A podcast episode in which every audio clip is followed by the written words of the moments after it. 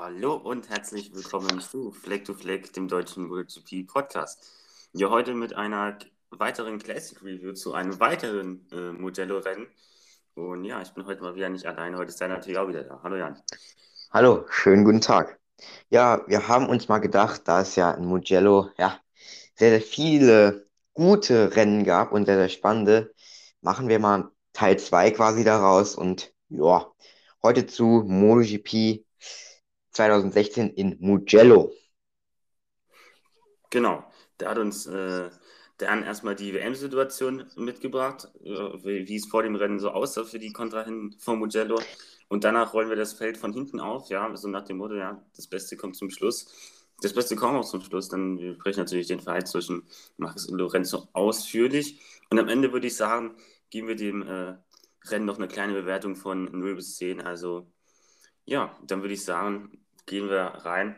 Jan, wie sah es denn vor dem Rennen aus mit, dem, mit der WM? Ja, also ähm, nach dem fünften Rennen der Saison in Le Mans, also nach dem Le Mans-Rennen, hatte Marc Marquez 85 Punkte auf dem Konto, Jorge Lorenzo 90 Punkte auf dem Konto und Valentino Rossi 78 Punkte auf dem Konto. Ich habe jetzt mal nur die ersten drei genannt, weil, weil das auch die drei waren, die in der äh, ja, MotoGP-Saison 2016 dominiert haben. Genau, dann würde ich sagen, besprechen wir als erstes die Ausfälle.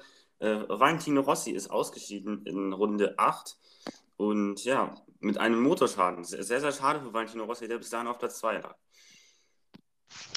Ja, also Rossi ähm, ist ja auch von der Pole Position losgefahren, ähm, hat sich im Qualifying um wenige Hundertstel Sekunden vor, ähm, ja, vor Mario Genialis äh, platziert, der auf Platz 2 im Qualifying gefahren ist. Zu dem kommen wir jetzt nachher auch noch.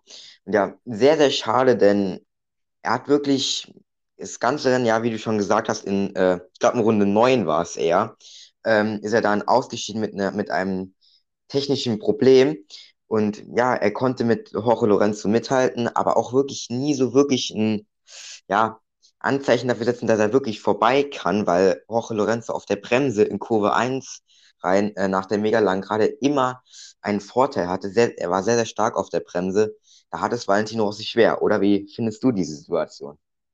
Ja, sehr, sehr schade, vor allem, dass er dann auch den, WM-Kampf ja, dann sehr, sehr viele Punkte verloren hat. Das äh, hat natürlich dann natürlich auch geschadet. Und ja, natürlich schade den Doktor da mit einem Motorschaden unverschuldet. Ja, konnte ja nichts für einen Motorschaden unverschuldet da ausfallen zu sehen. Ja, dann haben wir Scott Redding, der zweite Ausgeschiedene, der wo auch an den Punkten lag. Position 10, Top 10 für Scott Redding. Schade, dass er, ausgef äh, schade, dass er ausgefallen ist. Ja, ähm, er hatte ein Problem mit der Wasserpumpe. Ein wirklich seltenes Problem, was man eigentlich heutzutage nicht mehr so oft ähm, erlebt in der MotoGP. Ja, er war, wie du schon gesagt hast, sehr, sehr lange in den Top 10. Musste das Rennen dann ja leider aufgeben in äh, Runde 8. Sehr, sehr schade, aber ähm, ja, er ist ein okayes Rennen gefahren, weil ist, ist ja auch Brahma gefahren, Ducati ist ja eine, ein schnelles Motorrad, von daher ja, ganz ordentlich. Schade, dass er ausgeschieden ist, aber gut, kann er ja nichts für. Dann haben wir noch ein paar, wo ich nicht weiß, ob es vielleicht äh, gut oder schlecht wird, dass die ausgeschieden sind. Nämlich Jack Miller auf Position 19 liegen ausgeschieden zum Beispiel. Ja, ich denke, das würde ihn jetzt nicht so interessieren, dass er ausgeschieden ist, weil er lag halt eben nicht in den Punkten. Ja, ähm, dort ähm, Jack Miller hatte, ist mit Alvaro Bautista direkt in der ersten Runde, in der ersten Kurve aneinander geraten. Dann, ja, sind sie leider ins Kiesbett zusammengekommen. Ja, schade, aber gut. So, also so viel äh, gute Aussichten war für die beiden auch die an diesem Wochenende nicht der Fall. Ja, schade, aber gut kann man auch jetzt nichts großartig dazu sagen. Ist halt schade, aber ja, kann passieren. Ist halt Racing. Generell auch schwieriges Jahr gewesen 2016 für Aprilia. Mit Stefan Bradl auch noch ein Team, mit dem kommen wir gleich auch noch zu sprechen. Aber schwieriges Jahr gewesen für das Team, die sich das nicht so erhofft haben in diesem Jahr. Und dann auch früh schon die Fahrer bekannt, äh, Fahrer bekannt gaben für die nächste Saison, nämlich Sam Lowe und Alexis Bagaro. Ja, Aprilia, ja, war ja äh, Stefan Bradels, äh, letztes Jahr werden wir auch nachher noch anreißen. Ja, war ein schwieriges Jahr äh, für beide. wobei man auch so muss sagen, dass sie 2017 jetzt nicht so den großen Schritt nach vorne gemacht haben. Es war ein kleiner Schritt, aber dass dann 2018 eher wieder nach unten ging, aber das ist eine andere Geschichte. Aber ja, schwieriges Jahr für beide. Aber auf Stefan Pradl kommen wir nachher noch zu sprechen. Genau, dann haben wir Loris Bass und Tito Rabati ausgeschieden, sind einer Vincent, ein, äh, hier eine Estrella Galicia, zwei Estrella Galicia, die nicht das Ziel gesehen haben. Also ja, sehr, sehr frustrierend auch für das äh, Estrella Galicia Team. Ja, äh, Tito Rabat ist ja zurückgezogen vor dem Start. Ähm, ja, schade, ich weiß jetzt, ich weiß auch nicht, also irgendwie, das war ein rabenschwarzes Wochenende für Estrella Galicia, Mark VDS. Aber gut, ähm, ja gut, die waren jetzt alle nicht wirklich weit vorne, auch ein bisschen weiter entfernt von den Punkten. Von daher, ja, ist es zu verkraften, würde ich mal sagen. Oder war es zu verkraften? Genau. Dann kommen wir auch zu den äh, ersten klassifizierten Punktefinishern hier. Auf Platz 16 ganz knapp die Punkte verpasst, obwohl 5 Sekunden hat er die Punkte verpasst. Joni Hernandez, auch der äh, für, ist für das Asper MotoGP-Team gefahren insgesamt ja, drei Plätze hinter seinem Teamkollegen äh, Leverty ins Ziel gekommen. Ja, bitter für ihn gewesen.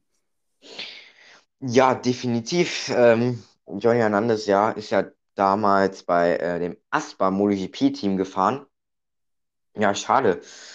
Hat sich im, äh, was mich sehr, sehr überrascht hat, im Qualifying als, ist er sogar in Q2 gekommen und ist dort als Zwölfter gestartet, was eigentlich ganz gut war für das Aspa-Team.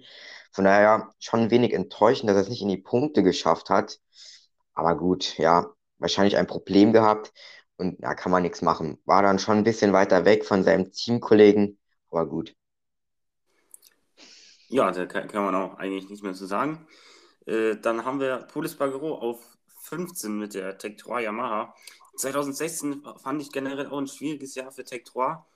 Also da haben sie nicht so ja, die Erfolge gehabt, wie sie 2015 noch gehabt haben. Da haben sie wirklich im Best of the Rest alles dominiert mit Bradley Smith und Polis Bagaro. Und ja, nur Platz 15 für Polis Bagaro hier in äh, Mugello 2016 gewesen, aber sein Teamkollege Bradley Smith nur 13 Sekunden hinter dem äh, Sieger auf Platz 7 am Ende ins Ziel gekommen. Da äh, Polis Bagaro kein gutes Rennen von ihm. Nein, das hat auch alles schon im, im Qualifying angefangen, wo er nur von Startplatz 14 ins Rennen gegangen ist, wo dann Bradley Smith von 8 gestartet ist. Ja, wie du schon gesagt hast, 2015 war ein sehr, sehr gutes Jahr für sie. Da haben sie einige Erfolge gefeiert. Auch 2014 war ganz okay. Aber hier 2016 ja schon ein bisschen abgeschwacht. Aber na gut, jedes Team hat mal Höhen und Tiefen, da kann man jetzt auch nichts machen. Aber hat ja immerhin noch einen Punkt geholt, wobei, wenn man sieht, wie viele ausgeschieden ist, ist das natürlich nicht zufriedenstellend, oder? Nee, das sehe ich auch genauso. Äh, Tektora muss eigentlich mehr gehen mit dem Motorrad. Äh, es ist eine Yamaha und ja, mit der Yamaha, Jorge Lorenzo hat das Rennen gewonnen. Also damals ging Yamaha ein Modell noch sehr, sehr gut.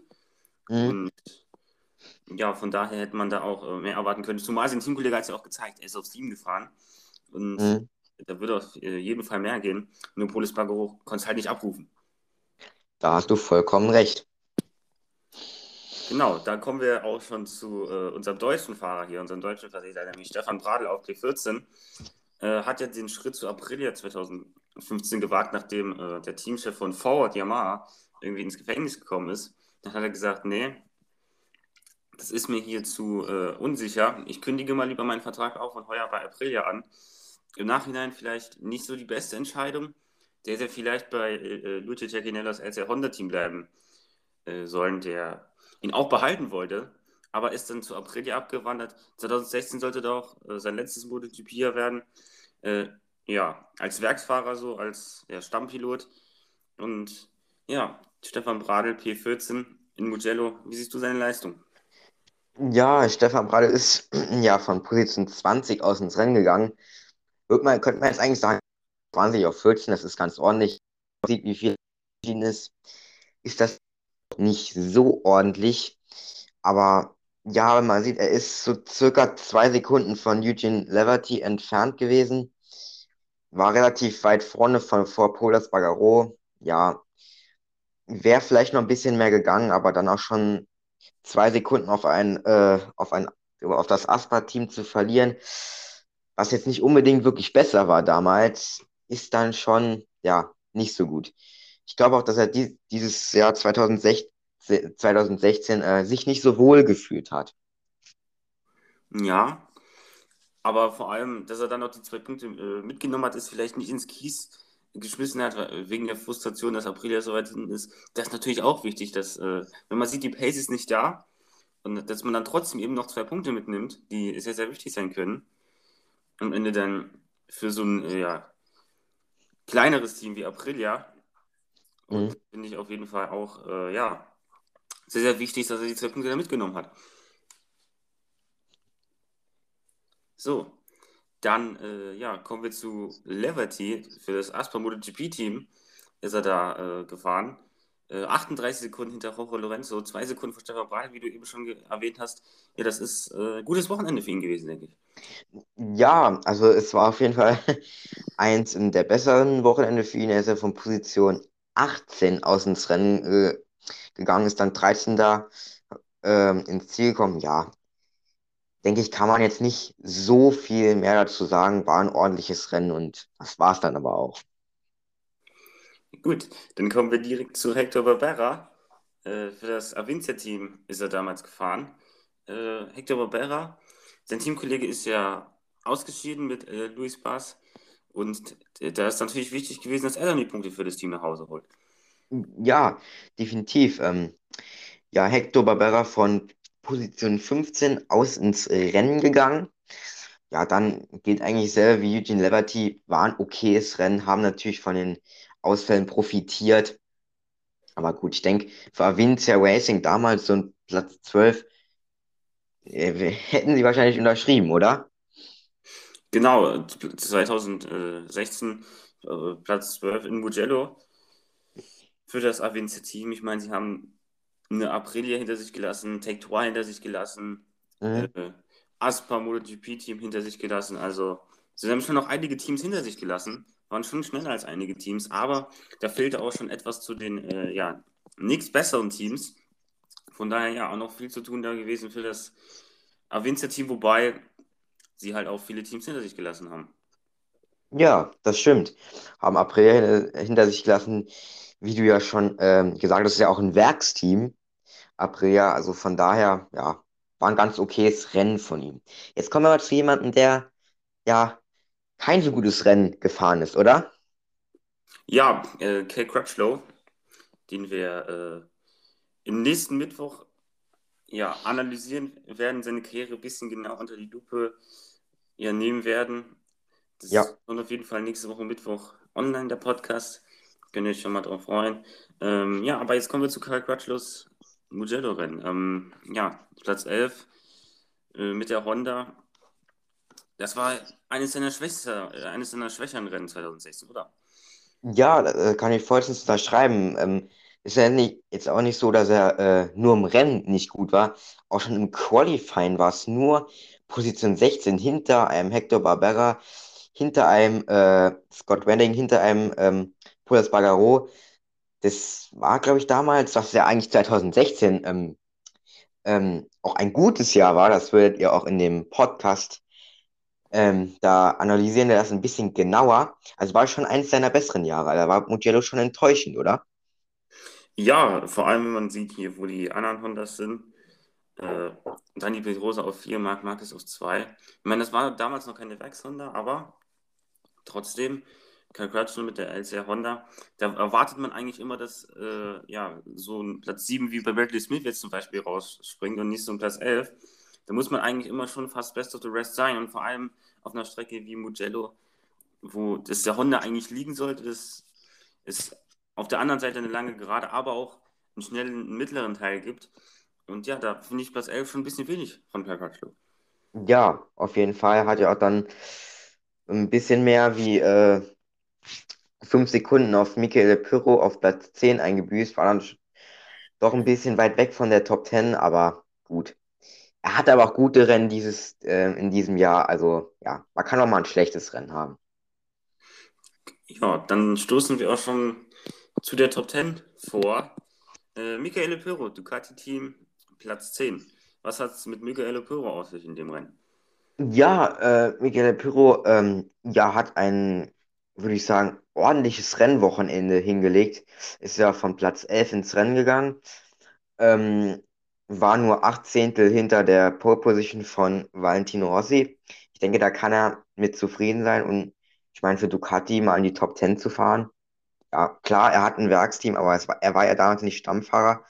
Von daher, ähm, ja, ganz ordentlich, oder? Wie, be wie bewertest du seine Leistung? Ja, ich fand auch, Kyle Crutchlow hinter sich zu lassen, vor allem dem Jahr, wo Crutchlow so gut war, muss man auch erstmal schaffen, vor allem als Nicht-Stammfahrer. Ähm, vier Sekunden hat er zwar auf die äh, Suzuki von Aleix Spargaro verloren, aber 22 Sekunden hinter ja, Jorge Lorenzo ist noch okay, denke ich. Mhm. Und ja, Michael Opero, damals ist er dafür, dass er kein ja, Stammfahrer war, hat er da auf jeden Fall einen guten Job gemacht, oder? Definitiv. Also, ähm, der ähm, ist ja schon öfters da in Mugello mitgefahren, auch schon ähm, in den letzten Jahren mal. Ja, denke ich, war ein okayes Rennen von ihm. Top 10 kann er mit zufrieden sein. Und ja, und jetzt kommen wir mal zu den, zu dem etwas besseren Fahrern, sage ich jetzt einfach mal so. Genau, nämlich zu Aleix Spargaro, der wo mit der Suzuki Neunter geworden ist, wurde von seinem Teamkollegen Mario Vinales in 10 Sekunden geschlagen. Also ja, eher enttäuschendes Wochenende von Aleix Spargaro gewesen. Ja, vor allem ähm, ist er anfangs war er auf Position 3 am Start und da war er direkt hinter äh, Jorge Lorenzo und Valentino Rossi. Ja, dann am Ende konnte auch ein paar Runden mithalten, dann aber am Ende schon noch deutlich äh, zurückgefallen, was ich sehr schade fand, weil ich denke, er ist ein, eigentlich schon noch ein okayes Rennen gefahren, aber dann mit Platz 9 kann er dann doch nicht zufrieden sein. Aber ja, wie schätzt du seine Leistung ein? War es enttäuschend, dass er hinter Vinales ins Ziel gekommen ist in diesem Jahr? Ja, vor allem, wie du schon gesagt hast, am Start war er ja vor ihm. Er war ja am Start so äh, vorne dabei. Und ja, dass er dann schon so an Pace verloren hat, während des Rennens zeigt einfach, ja, dass sie, äh, dass er vielleicht nicht so gut mit den Reifen war, zum Beispiel. Oder vielleicht ein anderes Problem hatte. Mhm. Aber ja, dass er da die Pace nur vielleicht für ein paar Runden aufrechterhalten konnte und dann ja 18 Sekunden schon auf den Führenden verloren hat, das ist eigentlich ja schon viel für dafür, dass er vorne dabei war ganz am Anfang. Ja. Gut, dann äh, haben wir auch Alexis Bagoro abgehakt. Wir kommen zu Pramac Racing und zu Danilo Petrucci. Äh, ja, der ja, zweitbeste äh, Satellitenfahrer in dem Rennen gewesen. Äh, nur knapp eine Sekunde hinter Bradley Smith ins Ziel gekommen. War ein gutes Rennen von Petrucci. Ja, da kann man äh, definitiv nichts sagen. Er ist ja auch, er ist als ähm, Neunter gestartet und ist dann ähm, Achter geworden. Denke ich, kann er mit zufrieden sein. Hat sich da noch am Ende nochmal in die Top 10 vorgekämpft. Ja, als Ducati-Fahrer in äh, Mugello Top 10 ist, denke ich, akzeptabel, wobei man auch sagen muss, ja, ein bisschen mehr wäre wahrscheinlich gegangen, aber es war ganz okay. Ja, das denke ich auch. Danilo Petrucci wäre fast besser Satellitenfahrer geworden, wie ich schon gesagt habe. Eine Sekunde hinter Bradley Smith. Vor ihm sind nur Werksfabrikate, also da kann man eigentlich nicht mehr erwarten, so, dass er den siebten Platz hätte sich den geholt. Da sehe ich, da sehe äh, vielleicht noch etwas besser aus für Petrucci. Aber achten Platz, er kann auf jeden Fall mitnehmen. Es sind viele Punkte und da bin ich mir sicher, war auch zufrieden damit. Jo.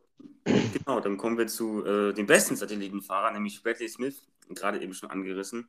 Ja, meilenweit vor seinem Teamkollegen Polis Bagaro gewesen. Ja, Bradley Smith auch 2015 immer einen soliden Job gemacht, war bester Satellitenfahrer gewesen und Bradley Smith auch die Form das Jahr anscheinend reingenommen. Ja, er hat Polas dort in, die, in diesem Rennen jetzt mal speziell, äh, ja, deutlich geschlagen, muss man ganz klar so sagen. Weil wir auch nicht wissen, ob jetzt Polas ein großes Problem hat oder nur ein kleines Problem während dem Rennen oder, oder er hat einfach keine Pace.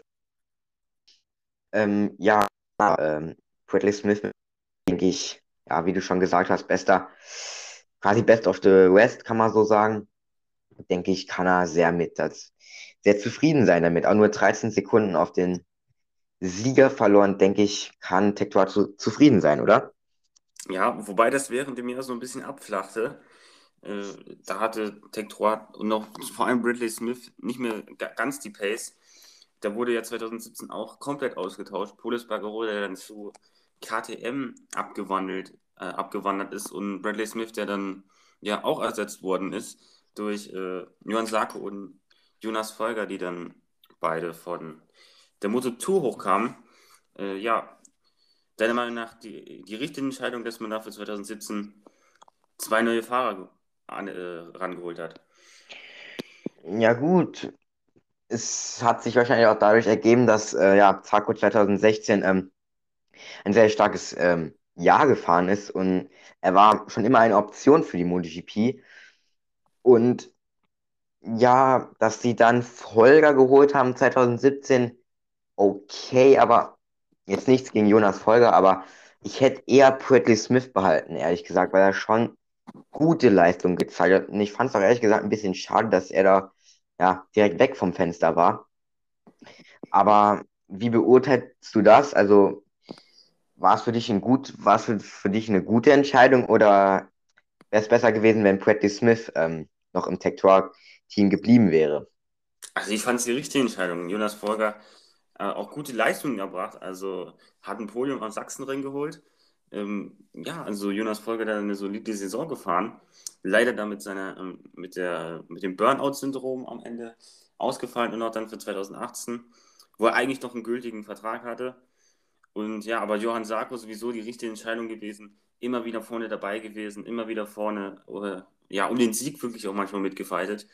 Von daher, ja, fand ich, fand ich äh, es wichtig, da frischen Wind bei Tektor auch äh, ja, zu nehmen und ja, im Nachhinein hat sich das danach ausgezahlt.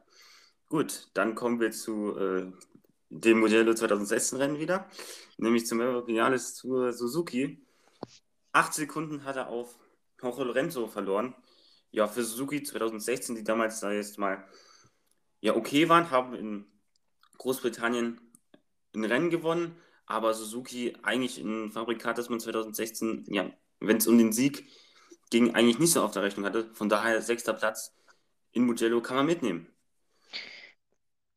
Ja, ja, also ja, es war ein okayes Rennen, wo, wobei man auch, wenn man jetzt sieht, er ist von Platz 2 aus ins Rennen äh, gegangen, war nur wenige, wenige Hundertstel entfernt von Valentin Rossi, äh, also im Qualifying. Und dann, ja, es ist noch typisch Mergeniales, die Wundertüte. Er ist nicht der beste Starter und das hat sich auch in diesem Rennen mal wieder bewahrheitet. Er ist von zwei gestartet. Nach den ersten zwei Kurven oder nach den ersten drei war er wieder Elfter. Also es ist mal wieder, er hat die, die Startschwäche nicht, ähm, nicht verloren. Das war auch früher so. Also Mergenial ist nie der beste Starter gewesen, oder? Ja, also da gehe ich mit das Mariano sich äh, ja damals bis heute auf jeden Fall nicht verändert hat. Was, äh, ob das gut ist, in dem Bereich sei jetzt mal dahingestellt, aber ja gut, hat er sich am Ende noch ja, gut, gut gefangen, sage ich jetzt mal. Er ist zehn Sekunden vor seinen Teamkollegen ins Ziel gekommen. Wenn man das jetzt so sieht, finde ich, kann man das auch mal mitnehmen, im sechster Platz. Ja, also es war okay, dann am Ende noch eine schöne Aufholjagd. Also es war ein okayes Rennen, wobei er sich wahrscheinlich ein bisschen mehr erhofft hat. Genau. Äh, ja, dann kommen wir zu Andrea Dovizioso, der wo bis zu fünf Runden vor Schluss ums Podium mitgekämpft hat, dann aber durch einen ja, dicken Verbremser in Kurve 1 die Position an seinen Teamkollegen und an Dani Petrosa abgeben musste. Da war er bestimmt sehr frustriert, oder? Ja, es war ähm, wahrscheinlich, er war wahrscheinlich sehr ähm, frustriert. Ähm, es sah ja auch so, wie soll ich sagen, zeitweise danach aus, als ähm, würde es ein, äh, einen Vierkampf an der, äh, an der Spitze geben zwischen Valentino Rossi, Jorge Lorenzo, Marc Marquez und, Val und Andrea Dovizioso. Also er ist da schon im Laufe sehr, sehr gut nochmal rangefahren, hat dann leider, ja, auch dann durch den, äh, ja, Rossi, ähm, war es ein bisschen wieder auseinandergezogen, wobei auch dann, ja, Dovizioso nicht unbedingt die volle Pace hatte, um da ganz vorne mitzufahren. Aber ich finde, ein vierter Platz, ja, Fünfter nee, Platz. fünfter Platz, Entschuldigung. Ähm, ja, klar, wenn hätte er den Verbremser vielleicht nicht gemacht, dann wäre mehr gegangen. Wobei er schon, ähm, ja, schon deutlich geschlagen wurde von Andrea Iannone, oder? Wie findest du das? Mm, Ja, das hat. Also er hat ja mit Andrea eine fünf Runden vor Schluss um das Podium gekämpft, hat sich dann aber einen Verbremser ja, geleistet. Äh, Im Nachhinein, ja gut, wenn man das jetzt so sieht, fünfter Platz, kann man eigentlich ja nicht meckern, aber Andrea Iannone ist halt Dritter geworden, sein Teamkollege so. Und Andrea Iannone hat eigentlich ein schwieriges Jahr 2016 gehabt. Und ja, hatte eigentlich immer die Pace 2016. Andrea Iannone hat es halt weggeschmissen immer. Dazu kommen Ja. wir gleich noch. Und Andrea Vizioso, ja, da wurde er im, Ha- beim Heimspiel sozusagen in Mugello wurde er da geschlagen. Also ja, das fand ich, äh, hat ihm nicht so gut geschmeckt, sage ich jetzt mal. Nein, ähm, um vielleicht gerade äh, Andrea Iannone, den können wir da gerade noch äh, mitnehmen. Ähm, Andrea Iannone von Platz 3 aus gestartet und nach der, nach den ersten drei Kurven äh, nur noch Achter gewesen. Das war wahrscheinlich nicht sein Anspruch. Aber er hat ja auch später im Interview gesagt, ja, er hätte eigentlich die Pace gehabt, um ganz vorne mitzufahren. Aber ich denke, am Ende dann noch eine schöne Auf Aufholjagd getätigt, noch ein schönes Battle mit Pedrosa und Dovizioso gehabt. Da kann er sich, denke ich, nicht beschweren mit diesem Platz 3. Genau, aber dann Iannone äh, während des Jahres immer wieder auf guten Positionen, wie so der Alex Rins heute, äh, ist einfach weggeschmissen und ja, am Ende des Jahres auch ausgetauscht wurde. Ja, Iannone war schon immer ein, ja, ein sehr, sehr starker Fahrer. Ja, wie du schon gesagt hast, er wirft, ähm, ja, er hat es einfach viel zu oft weggeworfen, weil ich sehr schade finde, äh, weil er, ähm, ich glaube sogar in Katar 2016 hat er es auch hingeschmissen, Ja, auf dem zweiten Platz liegend. auf dem zweiten Platz liegen. Und Brünn 2016 war es, glaube ich, auch so. Da hat, ist er, glaube ich, im Regen auch gestürzt, wenn mich nicht alles täuscht. Ähm, er war immer vorne mit dabei, aber dann ja, die Nerven, ne? Die Nerven. Wie du schon gesagt hast, kann man vergleichen mit Alex Rins. Immer den Speed gehabt, aber nie dann vollendet. Wobei man äh, das Talent von der Andrea nun nicht von Hand weisen kann. 2015 hat er auch äh, Dovizioso geschlagen im WM-Kampf. Also da hat beste Ducati gewesen. Und ja, da hat man auf jeden Fall das Talent von Andrea Iannone gesehen, der einen ja, so guten Fahrer wie Andrea Dovizioso auch schlagen kann in der WM. Definitiv. Möglich ist alles. Ja, äh, in der Saison nicht so viel möglich war bei Dani Pedrosa, Platz 4. Ah, zwei Zehntel hat er das äh, ja, Podium verpasst. Äh, ja, wie, wie schätzt du die Leistung von Dani Pedrosa in Mugello ein? Ja, ich denke, letzten Endes war es eine ganz ordentliche Leistung eigentlich, weil er ist von Platz 7 aus ins Rennen gegangen und ist dann Vierter geworden. Klar, wie du schon gesagt hast, ja, leider zwei Zehntel das Podium verpasst. Ja, es war ein okayes Rennen, aber war schon im Markesschatten, oder? Genau, also ich fand auch bei den ganzen, ja, sei jetzt mal, ganzen 100 Jahren war Dani Pedrosa immer im Schatten von Marc Marquez leider. Und ja, seitdem Marc Marquez den ersten Titel geholt hat, äh, war Dani Pedrosa eigentlich ja nicht mehr der Alte. Vor allem 2016 kam das besonders zum Vorschein, als er ja nur Sechster in der WM wurde, holte zwar, hat zwar immer so seine ein, zwei Siege pro Saison geholt, aber wurde dann am Ende auch nur Sechster in der Weltmeisterschaft am Ende von 2016. Von der, ja, ich finde es schade einfach. Äh, ja, weil Dani Pedrosa für mich ja einfach ein sehr guter Fahrer ist, ein außergewöhnlicher Fahrer für mich auch und ja, das Schade ist, dass er von Marcus so unter die Räder gekommen ist. Ja, ja, wie du schon gesagt hast, er ist immer, er war ja schon immer vorne mit dabei, so, ja, Platz 5, 6, aber er war immer Top 10, aber dann gab es auch mal Rennen, wo er wirklich schlecht war, muss man ganz ehrlich so sagen. Aber auch Rennen, wo er richtig krass,